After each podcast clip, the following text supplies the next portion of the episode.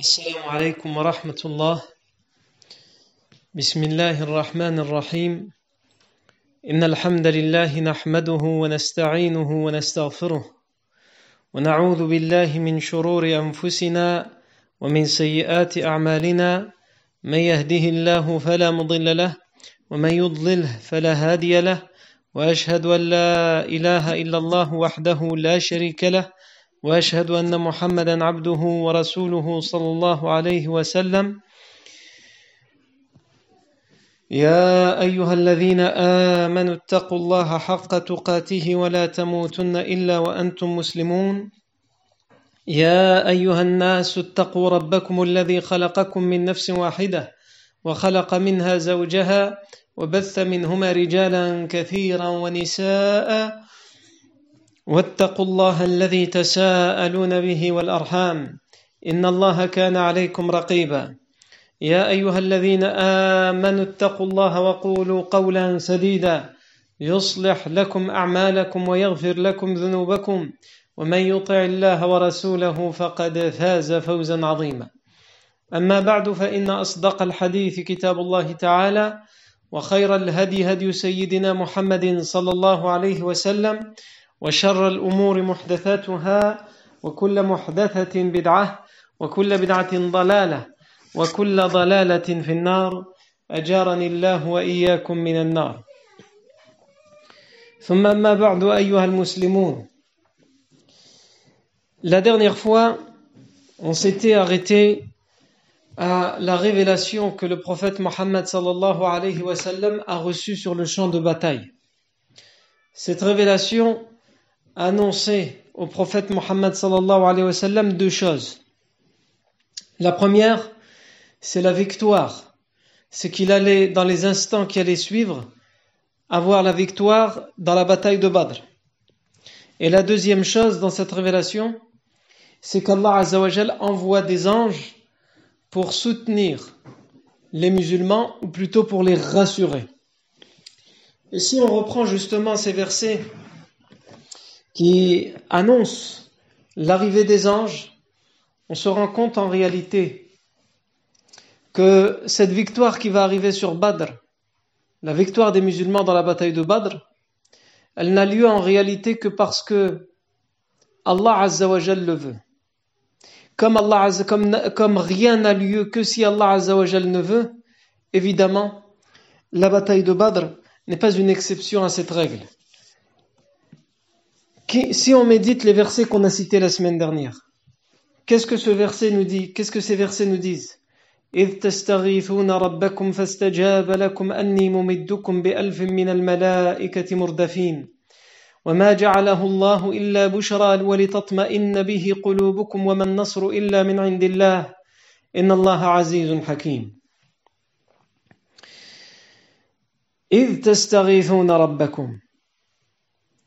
et lorsque vous avez imploré votre Seigneur, puisque le professeur Hassan n'a cessé d'implorer Allah, et les compagnons n'ont cessé de faire des doigts pour que tout se passe convenablement, pour que tout se passe convenablement à Badr. Et donc, on voit ici qu'en réalité, la première des causes du triomphe, du soutien d'Allah, c'est les doigts. C'est la chose par laquelle Allah Azzawajal commence cette révélation. Et lorsque vous avez imploré Allah, vous avez demandé l'aide d'Allah. Alors le musulman doit savoir que dans n'importe quelle épreuve, dans n'importe quelle difficulté de sa vie, s'il se réfugie dans l'invocation, sans aucun doute, Allah le soutiendra d'une manière ou d'une autre. Sans aucun doute, Allah lui viendra en aide d'une manière ou d'une autre comme ça a été le cas pour la bataille de Badr,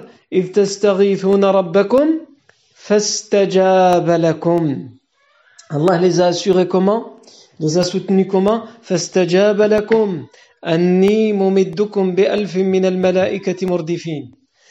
Et le, le, le, le, euh, il vous a répondu, votre Seigneur, Allah vous a répondu.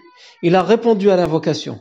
C'est-à-dire que si tu invoques Allah Azzawajal sincèrement lorsque tu es éprouvé, lorsque tu es accablé par une difficulté de la vie, Allah Azzawajal te répond. Il n'y a aucun doute dans cela. Allah Azzawajal te répond. Il te répondra pas forcément la réponse que tu attends toi, mais en tous les cas, Allah Azzawajal te répond.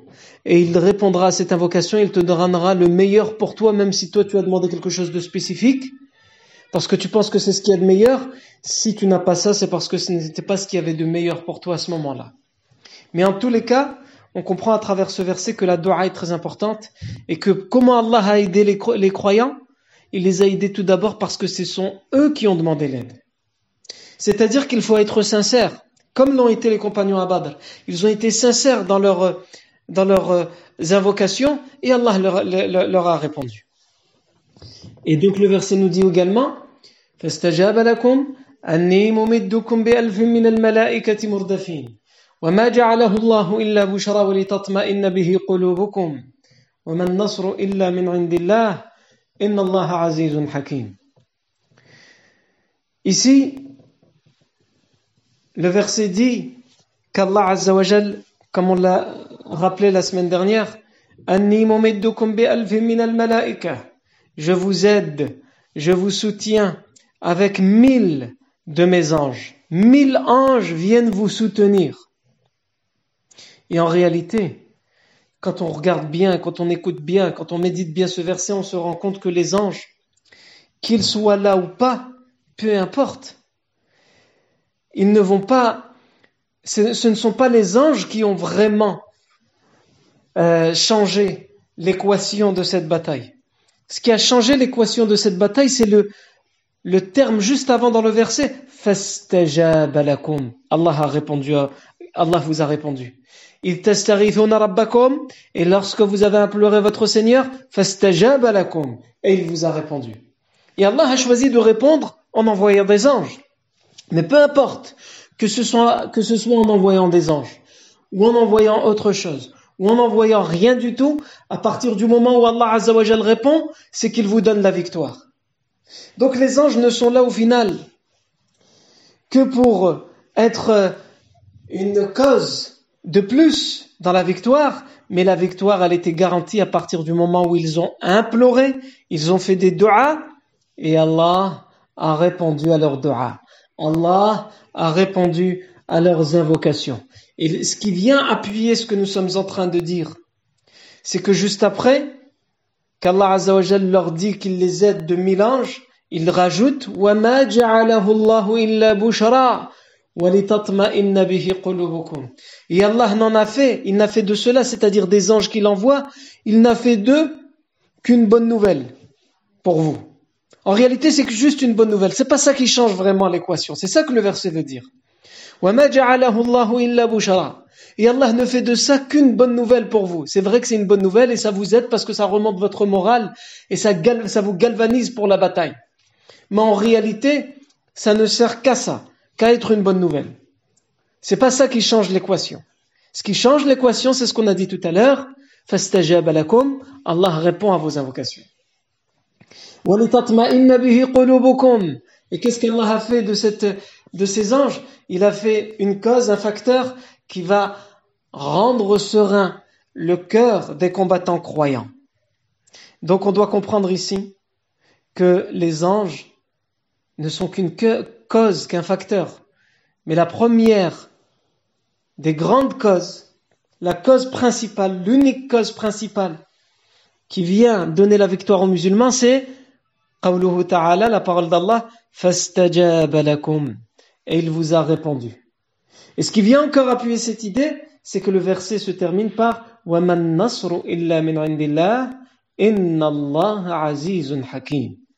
Et la victoire ne vient que d'Allah. Elle ne vient pas des anges, elle ne vient pas des armes, elle ne vient pas de ceci, de, la stratégie, etc. Tout ça ne sont que des causes. La véritable victoire ne vient que d'Allah Azza wa Ensuite,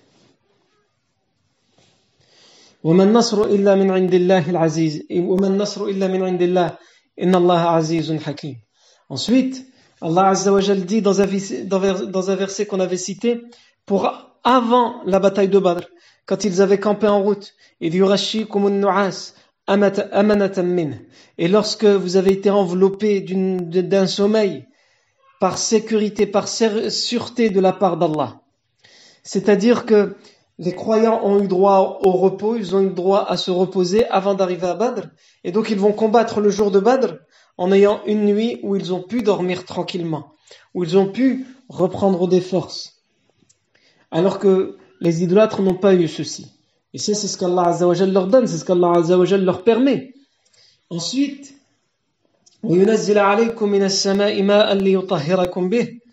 et Allah a fait descendre sur vous de l'eau du ciel, une pluie qui est venue vous purifier. Et on avait expliqué que cette eau était venue soutenir les croyants. C'était une fine pluie qui leur a permis d'avancer plus rapidement et d'arriver à Badr avant les idolâtres. Alors que les idolâtres, ils ont eu une pluie qui était bien plus forte et qui les a fait patauger dans la boue et qui a retardé leur arrivée. Ils ont dû marcher toute la nuit, donc ils n'ont pas pu se reposer et ils ne sont arrivés que le lendemain sur le champ de bataille de Badr et les croyants étaient arrivés avant eux, ils étaient arrivés la veille, la veille et ils s'y étaient déjà installés, ils ont même pu dormir cette nuit-là à Badr. Et ça aussi, c'est une cause qu'Allah Azzawajal leur donne. Ce sont toutes les causes qu'Allah Azzawajal leur donne. Quand on médite ce verset, on voit tout, tout ce qu'Allah Azzawajal leur a permis pour avoir cette victoire. Même si encore, encore une fois la cause principale c'est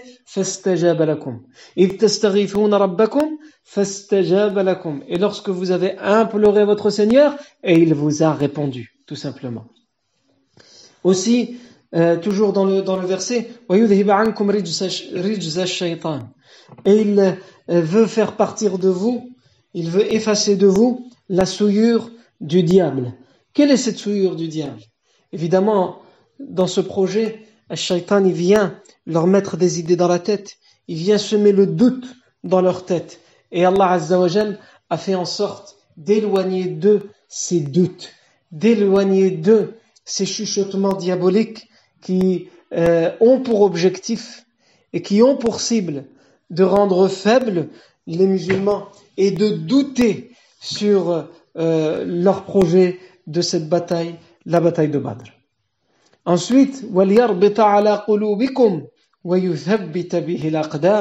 Et Allah a fait tout ceci afin d'attacher, de renforcer vos cœurs et de raffermir vos pas.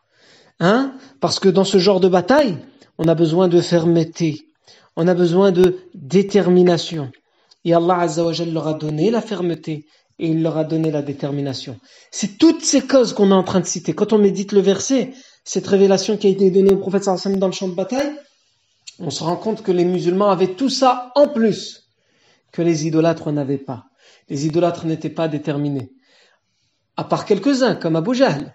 Mais sinon, la plupart voulaient retourner à Mecca et ne voyaient pas l'intérêt de combattre. Et donc, quand on, on commence une bataille sans être motivé, sans être déterminé, sans être ferme, évidemment, ça cause l'échec cuisant que les idolâtres vont connaître. Et par-dessus tout, Allah Azza dit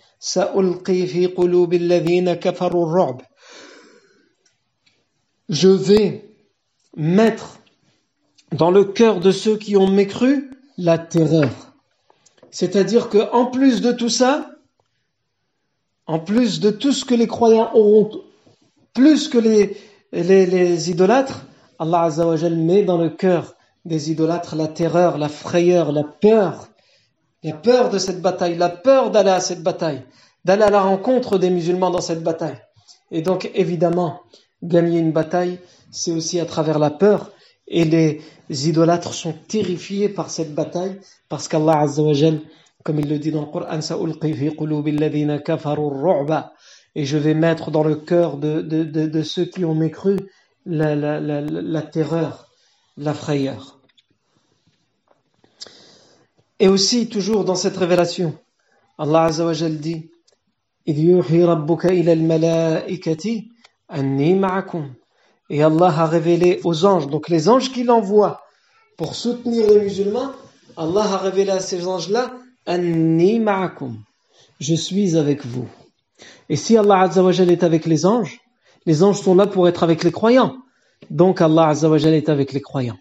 Et le fait de ressentir qu'Allah est de notre côté, c'est sans aucun doute une des premières grandes étapes de la victoire. Quand tu sais que tu es sur la bonne voie, quand tu sais que tu es sur le droit chemin, quand tu sais que quoi qu'il arrive dans cette bataille, toi tu fais partie des gens qui ont raison, des gens de la vérité, alors que ceux d'en face, quoi qu'il leur arrive dans cette bataille, ils font partie des égarés. Alors tu sens la présence d'Allah, tu sens qu'Allah est de ton côté et cela est largement suffisant pour gagner. Quel que soit d'ailleurs le résultat de la bataille euh, en termes militaires, que ce soit une victoire ou que ce soit une défaite. Ensuite, ensuite le, les musulmans, euh, par-dessus tout, il y a une chose qu'on n'avait pas encore citée dans les révélations qui ont été données. Donc euh, là, tout ce qu'on a dit, on l'avait dit, mais on ne l'avait pas médité.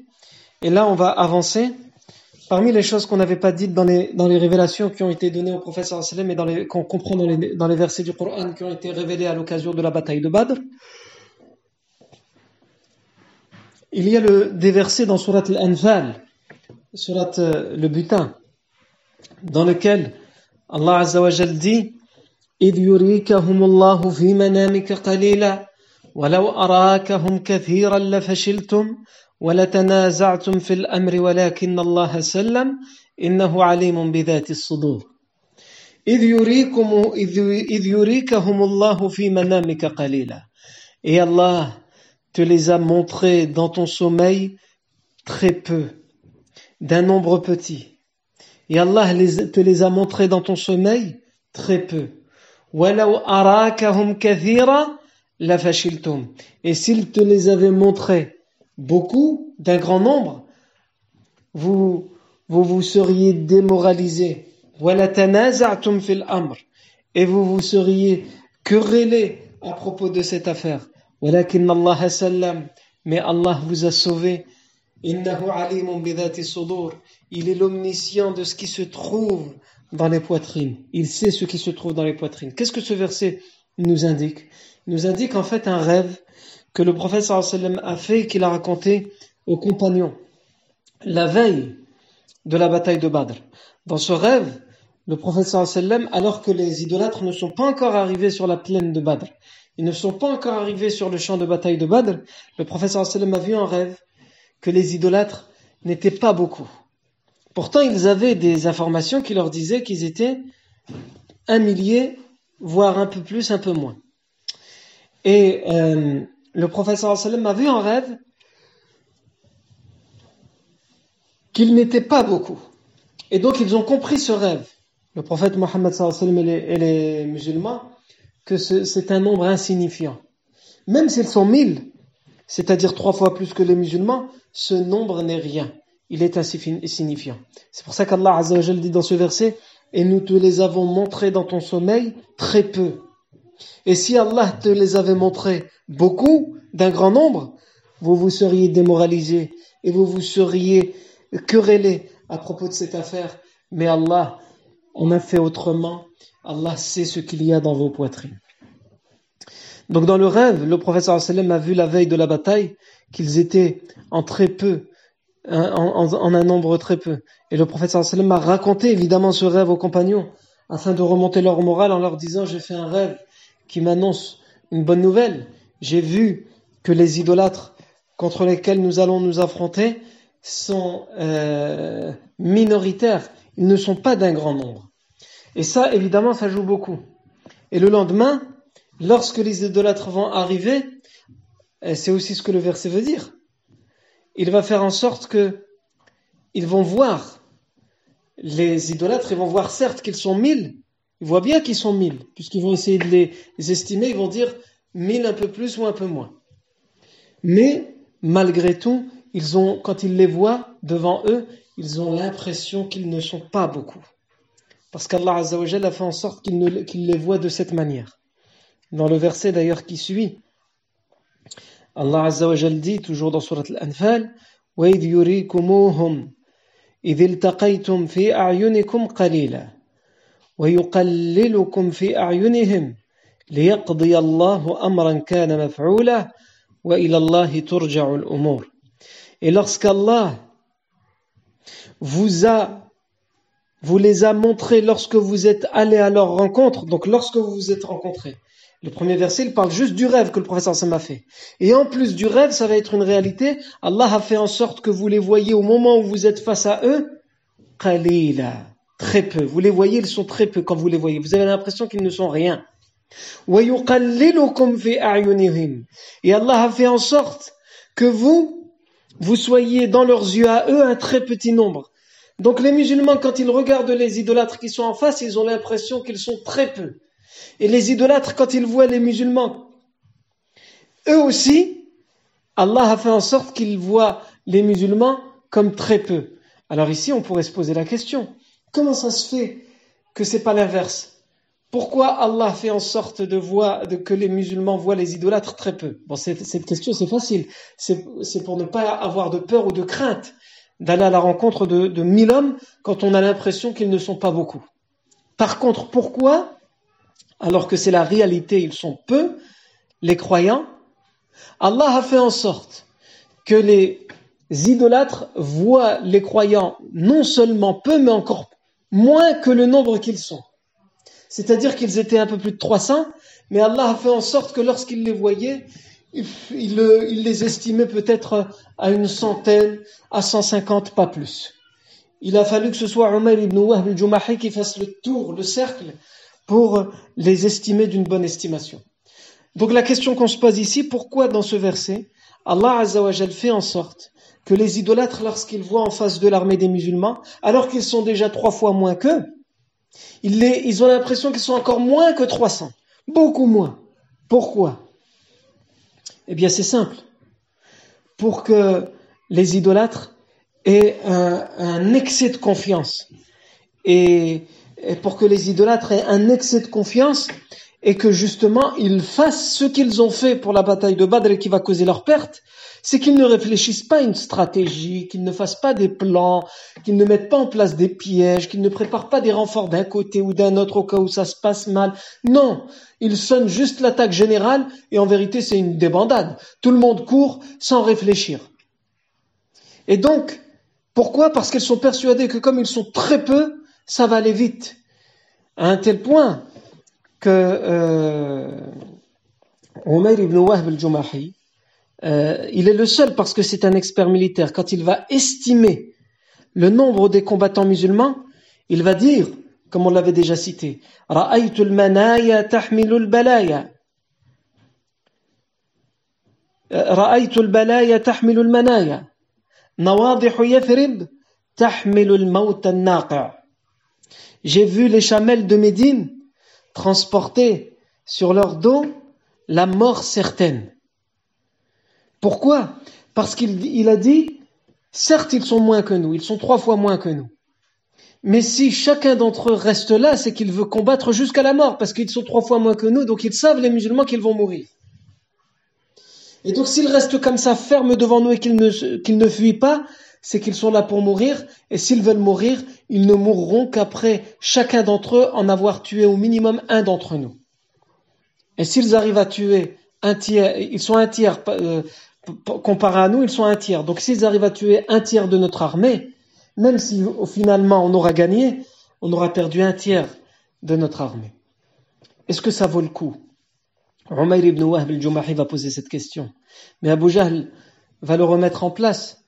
Comme, comme euh, euh, quand, quand va entendre ces paroles de cet expert militaire, il va essayer de dire aux gens de retourner à la Mecque, mais Abu Jahl va justement leur dire, vous ne voyez pas ce que je vois? C'est une bouchée de pain, akalatu jazour. C'est un morceau de viande qu'on mange. Regardez-les, ils sont peu. Et donc il va réussir à convaincre l'armée dans ces termes. Ce n'est qu'une bouchée de pain, un petit bout de sandwich, cette armée musulmane. et, donc on, comprend bien que si Allah Azza en fait en sorte que les idolâtres voient les musulmans de cette manière d'un tout petit nombre, c'est justement pour qu'il se passe ce qui va se passer, qu'il n'y ait aucune stratégie, aucune réflexion, aucun piège, aucun renfort. On attaque et c'est tout. Et justement, on a expliqué nous que les attaques, ça va être quoi? Ça va être des vagues successives. Ils vont se fatiguer sans réussir à se frayer un chemin ni une brèche dans l'armée musulmane.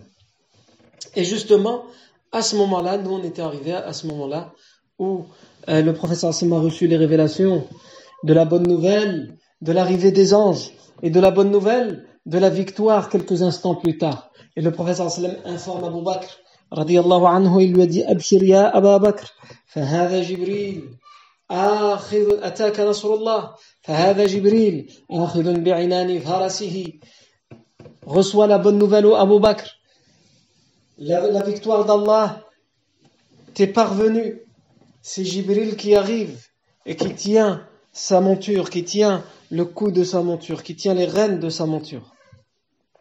Et ici, le professeur sallam va ordonner l'attaque générale. À un moment où les idolâtres, euh, après une, énième vague où ils n'ont pas pu se frayer un chemin, ils ont fait demi-tour à cause des flèches qu'ils reçoivent. Ils ont fait demi-tour et ils se préparent épuisés, mais malgré tout, ils se repréparent à une autre vague. Sauf que le prophète sallallahu alayhi wa sallam va sonner à son tour l'attaque générale. Et là, à ce moment-là, les idolâtres sont euh, épuisés. Et un certain nombre d'entre eux sont déjà tombés dans le, dans le champ de bataille puisqu'ils recevaient des flèches. Et les musulmans, ils n'ont pour l'instant subi que deux pertes, que deux hommes qui sont morts. Un dans l'armée, parce que le musulman se protège avec les boucliers contre les flèches des idolâtres, et un autre qui n'était même pas à l'intérieur de l'armée, il était juste, comme on l'avait dit la semaine dernière, en train de boire de l'eau dans le bassin qui était réservé, euh, qui avait été creusé par les musulmans. Donc, euh, ici, on comprend que euh, le prophète sallam, comme on l'a dit, il va sonner l'attaque musulmane. dans quel terme? Il va donner cet ordre, comme, on, comme euh, ça a été authentifié dans, le, dans, dans un hadith authentifié par Muslim. Le professeur Hassan va dire لا يقدمن أحد منكم إلى شيء حتى أكون أنا دونه فدنا المشركون فقال رسول الله صلى الله عليه وسلم قوموا إلى جنة عرضها السماوات والأرض Donc ici, le hadith nous dit, le professeur Hassan va dire à ce moment-là, dans la bataille de Badr, La yuqaddimanna ahadun minkum ila shay'in hatta akuna. Que nul d'entre vous, donc il s'adresse à l'armée des musulmans, que nul d'entre vous n'avance vers quelqu'un ou vers quelque chose, vers une cible, sans que je sois sans que, sans que je sois toujours moi entre lui et la cible. Qu'est-ce que ça veut dire? Ici, ça veut dire que le professeur sallam n'est plus dans l'attente à donner les ordres. Il n'est pas derrière l'armée à donner les ordres. Ça veut dire qu'il est devant et qu'il avance avec les musulmans et qu'il leur donne cette consigne personne ne doit me dépasser. Nous avançons tous ensemble et je dois être devant vous. Ici, on voit, subhanallah, le courage, la bravoure du prophète sallam. Ils sont trois fois moins que les idolâtres. Et le prophète sallam ne va pas derrière son armée, il va devant. Et comme on l'a dit, c'est un hadith authentifié par Muslim. Il va devant et surtout il donne cette consigne que nul d'entre vous n'avance vers sa cible sans qu'il me voie toujours entre lui et sa cible, c'est-à-dire que je sois devant lui. C'est-à-dire que tant qu'on n'est pas face à face avec les idolâtres, c'est moi qui dois être devant vous. Personne ne doit être devant moi. Ajib. Et ensuite, le hadith dit Et les idolâtres se sont rapprochés. Donc les idolâtres aussi, quand ils ont vu les musulmans arriver, eux aussi, ils se sont mis à marcher vers les, musulmans, ou plutôt à courir. Donc c'est deux armées qui courent l'une vers l'autre et qui va euh, s'interposer, qui va se faire face. Et le professeur sallam est devant son armée. Et le professeur au moment où il va voir que les idolâtres arrivent, et qu'ils sont sur le point d'arriver au niveau des musulmans, le sallam va donner cet ordre.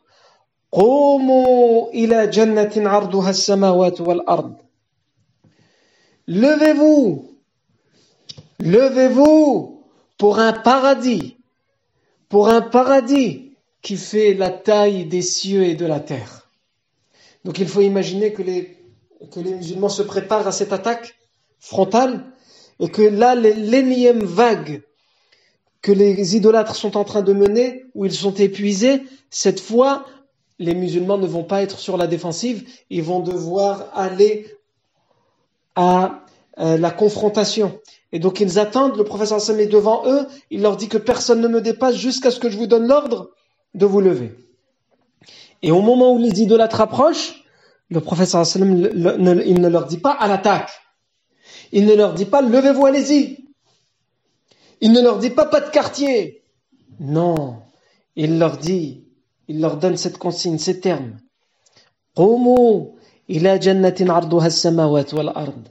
Levez-vous pour un paradis qui est de la taille des cieux et de la terre. C'est en ces termes qu'Allah que le professeur sallam donne l'ordre de l'attaque générale.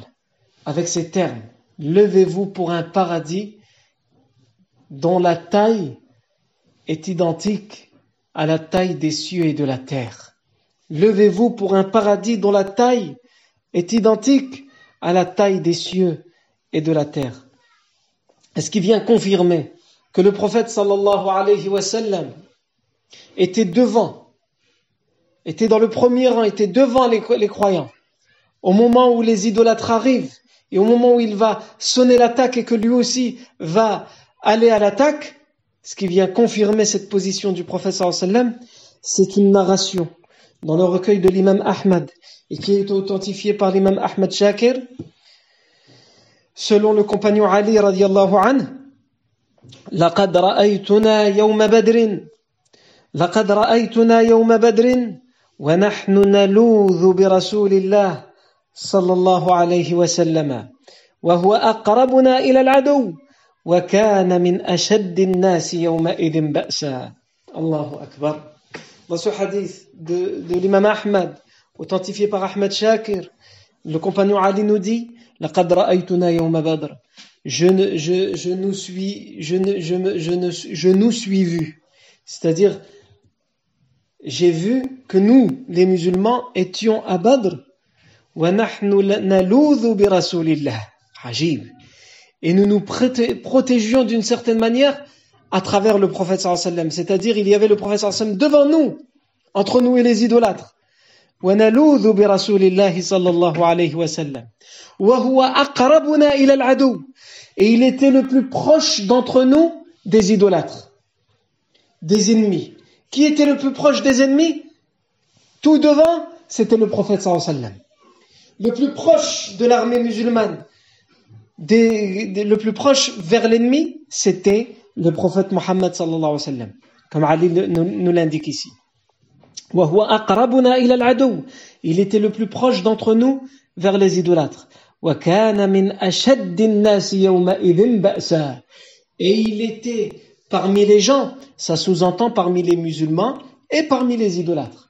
Il était parmi tous les combattants, les deux dans les deux armées confondues,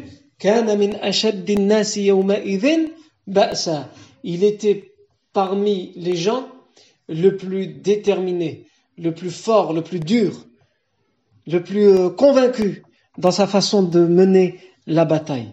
Ça nous montre la détermination, mais aussi le courage et la bravoure du prophète qui en tant que chef montre l'exemple. Il ne se cache pas derrière en donnant des ordres. Naam. Malgré que les compagnons, comme on l'avait dit, ils lui avaient construit une tente et ils lui avaient demandé de rester dans cette tente. Le professeur Sam y était resté avant, avant le danger. Mais dès que le danger arrive pour ses compagnons, il ne supporte pas que ce danger puisse atteindre les, croyants sans lui. Donc imaginez-vous aussi, yani, à la place des croyants, qu'ils voient le professeur Sam sortir de la tente et qui annonce la bonne nouvelle de la victoire prochaine, la bonne nouvelle des anges qui sont arrivés, qui sont là pour les soutenir, et qui se met devant et qui dit personne ne doit être devant moi. Vous devez, vous devez être à chaque fois derrière moi. Personne ne me dépasse. Et il attend que les, les idolâtres s'approchent. Et lorsqu'ils s'approchent, il dit Levez-vous pour un paradis qui fait la taille des cieux et de la terre. Et le professeur sallam va vers l'ennemi et les croyants le suivent et tous vont vers l'ennemi. Dans la version d'Ibn Ishaq, ici, euh, le prophète sallam va donner cette consigne lorsqu'il va leur demander d'aller euh, euh, se confronter aux idolâtres. Le prophète sallam va dire والذي نفس محمد بيده لا يقاتلهم اليوم رجل فيقتل صابرا محتسبا مقبلا غير مدبر إلا أدخله الله الجنة Donc le prophète va dire dans, dans, dans, dans cette consigne, dans cette recommandation, وَالَّذِي نَفْسُ مُحَمَّدٍ بِيَدِهِ Par celui qui détient l'âme de Muhammad entre ses mains. وَالَّذِي نَفْسُ مُحَمَّدٍ بِيَدِهِ par celui qui détient l'âme de Mohammed entre ses mains. La rajulun. Aucun homme ne les combattra aujourd'hui parmi les musulmans. Fayuqtalu sabiran muhtasiba. Et s'il meurt, mais en ayant été endurant, patient dans le combat et dans la mort, muhtasiban, en espérant la récompense d'Allah, en allant vers l'avant et jamais en fuyant vers l'arrière, sans qu'Allah ne le fasse rentrer au paradis. Allah le fera rentrer au paradis. Donc voilà ce qu'il dit. Il dit Levez-vous pour un paradis qui fait la taille des cieux et de la terre. Et il leur dit également à chaque fois qu'un homme aujourd'hui les combattra avec persévérance, avec patience, avec endurance, en allant de l'avant, en, étant patient et en n'allant pas vers l'arrière, sans qu'Allah ne le fasse rentrer au paradis. C'est le paradis qui lui est, qui lui est garanti. Et ici, eh, il sera tué en étant patient, en allant de l'avant sans aller à l'arrière il a le paradis garanti. Et dans cette version, dans cette version, euh, ou plutôt dans la version de, de, de, l'imam Tabari, et c'est aussi la version de Ishaq, Ibn Ishaq, on a un compagnon qui va ici avoir euh, une réflexion. Et ce compagnon, c'est Umayr ibn al-Humam al-Ansari. Lorsqu'il va entendre Levez-vous pour un paradis qui fait la taille des, cieux et de la terre. قوموا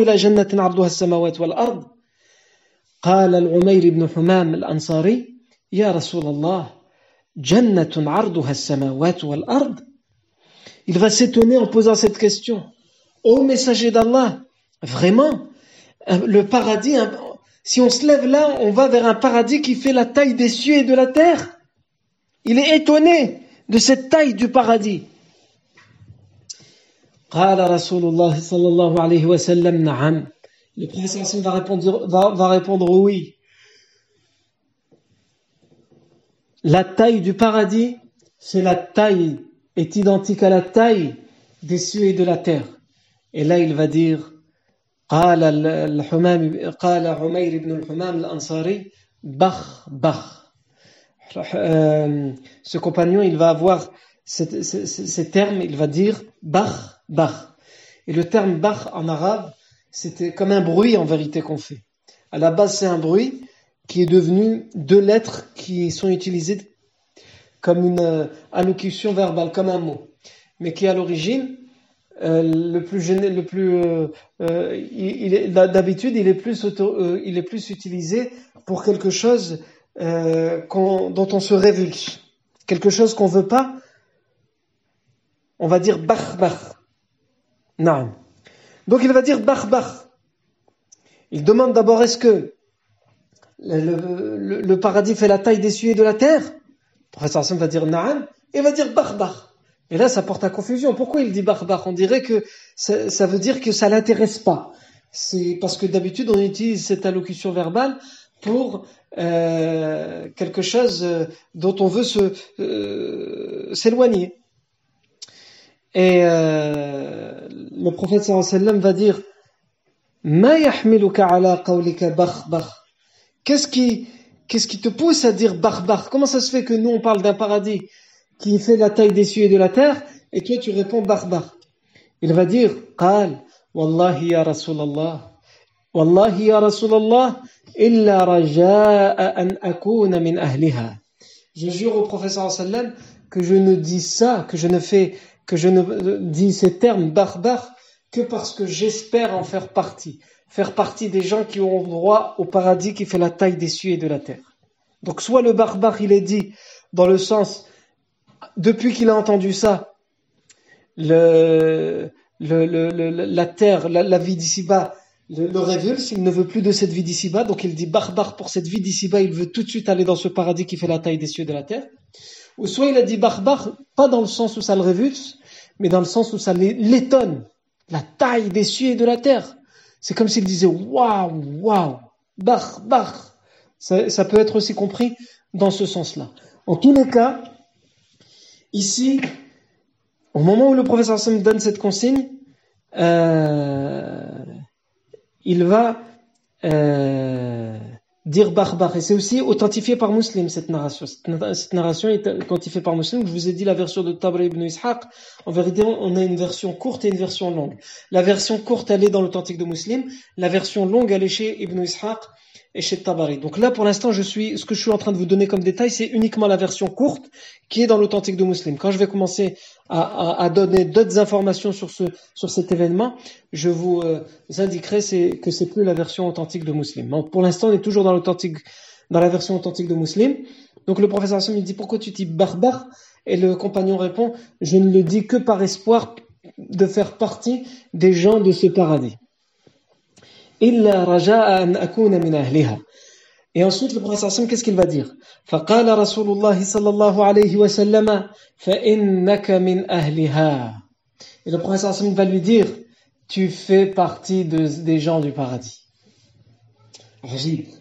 Le prophète sallam va lui dire tu toi juste t'espères faire partie de ces gens-là Eh bien, je t'annonce la bonne nouvelle tu fais partie des gens de, de, des gens de ce paradis.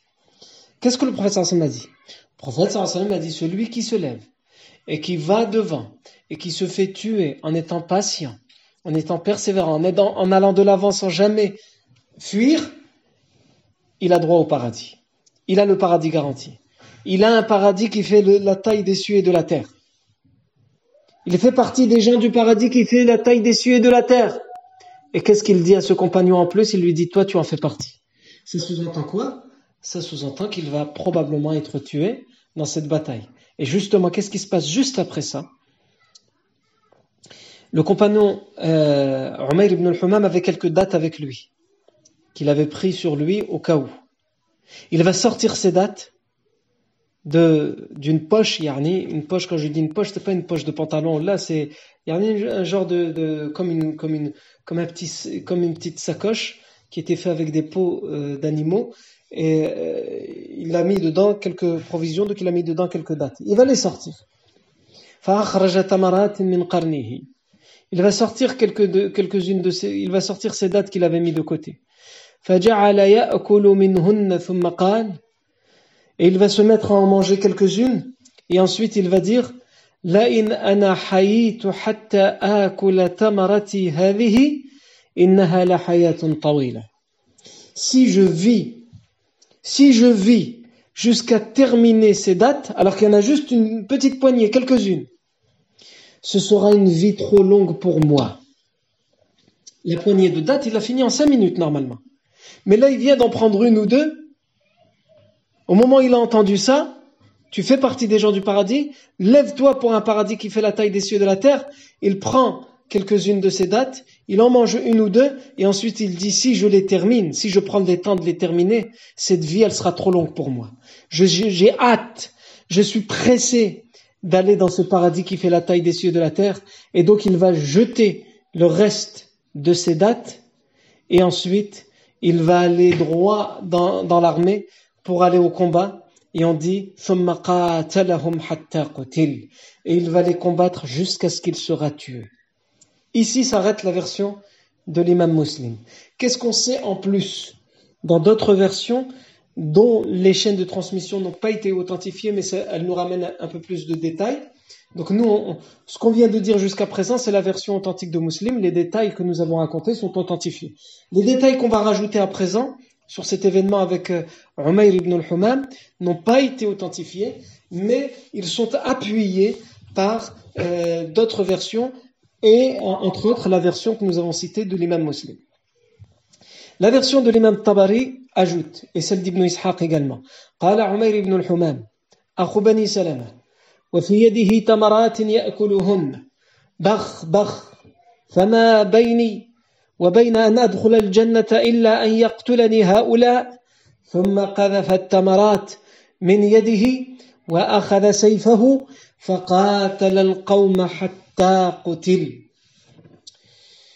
Ici, dans cette version, on nous dit que Umayr ibn, al-Humam al-Ansari, ibn al-Humam al-Ansari, il va avoir dans ses, dans ses mains des dates qu'il est en train de manger et il va dire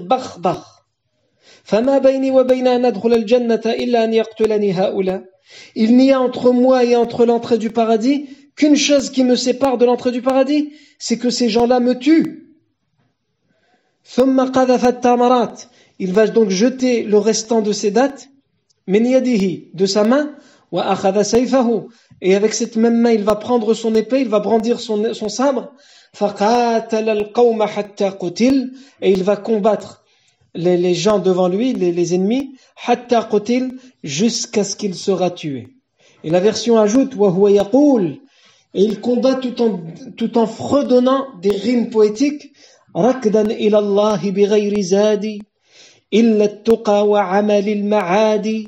والصبر في الله على الجهاد وكل زاد عرضة النفاد غير التقى والبر والرش غير التقى والبر والرشاد Qu'est-ce que ça veut dire Donc il combat tout en fredonnant ses paroles. Rakdan ila rakdan ila Allah bighayri zadi.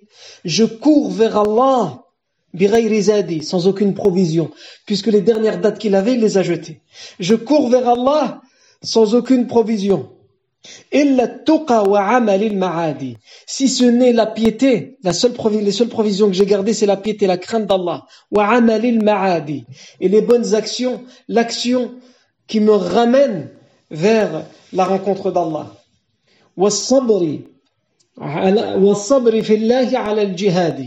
Et la patience en Allah dans le djihad, dans le combat pour Allah.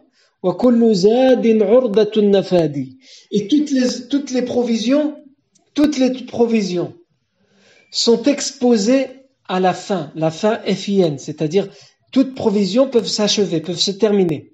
En dehors de la crainte d'Allah, et c'est sa provision, cette provision-là, elle ne, elle ne s'estompe jamais, elle ne s'amenuise jamais.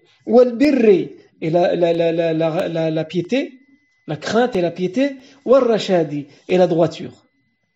Et ensuite il sera tué. Et donc c'est le troisième compagnon, le troisième musulman qui meurt dans la bataille de, Badr. Lui, il meurt dès que il rentre dans la dans la dans la dans, dans, l'armée musulmane. Et on va avoir aussi un autre compagnon qui et d'autres compagnons qui vont avoir ce genre de courage euh, et, on a beaucoup d'anecdotes qui vont se passer euh, au moment où les musulmans, les idolâtres, vont euh, se confronter. Ils vont se confronter aux ennemis. Donc là, on a une, une, une bataille générale. Toute l'armée des musulmans contre toute l'armée des idolâtres qui rentrent les uns dans les autres et ils se combattent des combats d'homme à homme. Et on a énormément d'anecdotes qui vont se passer sur le champ de bataille que nous allons raconter la semaine prochaine, tabaraka wa ta'ala. Avant de nous quitter, je vous rappelle, comme je l'ai fait la semaine dernière, euh, s'il vous plaît, de euh, participer à la collecte de dons pour l'école Al-Fitra. Nous sommes pour l'instant uniquement à 4 000 euros et le projet de la collecte c'est 20 000 euros. Et j'insiste en particulier pour euh, les musulmans qui sont euh, d'Aluin et des alentours, euh, Aluin, Tourcoing, Menin, Comines, etc. Toutes les, toutes les villes autour d'Aluin, cette école, elle dépend, sa survie dépend après d'Allah Azzawajal, elle dépend de vous, de votre participation. Il suffit d'aller sur le, le site internet de l'école Al-Fitra et il y a un lien pour la cagnotte. Euh, nous sommes loin du compte et l'école estime ses pertes à cause du confinement et de l'annulation de tous ses rendez-vous de collecte. Nous estimons nos pertes à à peu près 40 000 euros. Donc s'il vous plaît, partagez le lien à tous ceux que vous connaissez, à tout votre répertoire, à tout votre réseau et participez. Et ceux qui ont déjà participé, rien ne les empêche de continuer. Barakallahu fikum pour votre attention. سبحانك اللهم وبحمدك أشهد أن لا إله إلا أنت نستغفرك ونتوب إليك